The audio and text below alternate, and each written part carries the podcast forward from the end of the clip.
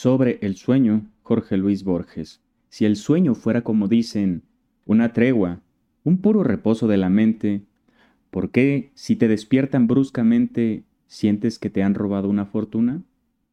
¿Por qué es tan triste madrugar?